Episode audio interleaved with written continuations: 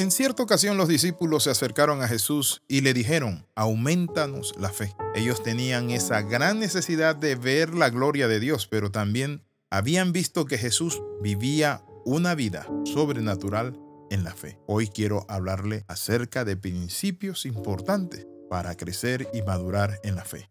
La Biblia dice, Segunda de Pedro capítulo 1 versículo 3, mediante su divino poder Dios nos ha dado todo lo que necesitamos para llevar una vida de rectitud. Todo esto lo recibimos al llegar a conocer a aquel que nos llamó por medio de su maravillosa gloria y excelencia. Noten, hay dos elementos interesantes, su divino poder y su maravillosa gloria y excelencia. Un gran y creciente número de personas en el mundo de hoy están teniendo la oportunidad de poner su fe en Cristo Jesús. Hay muchos avances, la radio, la televisión, el Internet. Hoy nosotros podemos averiguar, aprender y conocer muchas cosas acerca de Dios. Pero hoy vamos a ver tres viejos principios para nuestra era moderna que nos ayudan a crecer en la fe. Lo primero que tenemos que entender es que el poder de Dios es glorioso, majestuoso y maravilloso, pero es la fe la que activa el poder de Dios. La Biblia dice que Jesús andaba lleno de virtud y solo las personas que lo tocaron con esa fe recibieron un milagro. Quizás usted está padeciendo una situación y está esperando un toque de Dios, cuando en realidad Dios está esperando que usted lo toque a Él.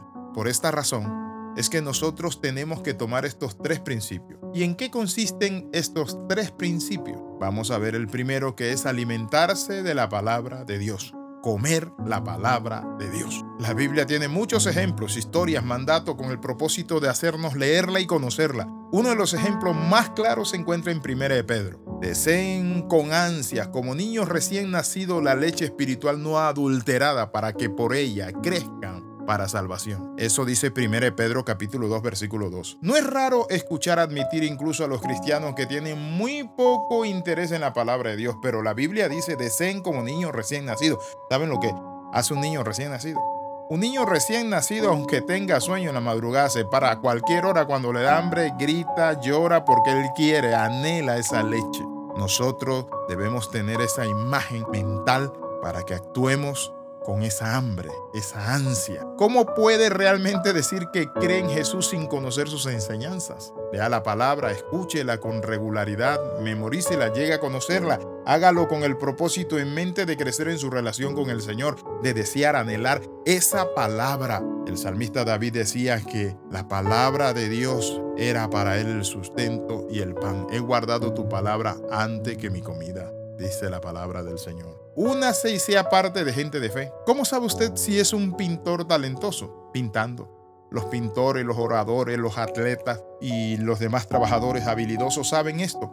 Usted tal vez tenga el talento, pero como quiera necesita trabajar en ello, en la medida en que crece su fe. Por eso es importante saber las cosas para las cuales Él nos ha capacitado. Por eso 1 Pedro dice así, deseen como niño recién nacido la leche espiritual no adulterada, para que por ella crezcáis para salvación. El último elemento importante para crecer en la fe es que debemos dar pasos. De nada nos sirve decir que tenemos fe, unirnos a gente de fe, alimentarnos de la palabra de Dios, si cuando se trata de rajar leña se nos pierde el hacha. Por eso es necesario dar pasos de fe concreto. Quiero invitarle a orar. Padre, en el nombre de Jesús, abro mi corazón, llena mi corazón de tu gracia, de tu amor, Señor, pero quiero crecer en la fe. Así que, Padre, ayúdame a leer tu palabra, a unirme a gente de fe, pero también a dar pasos de fe. En el nombre de Jesús, amén y amén. Escribe al más 502 42 45 6089.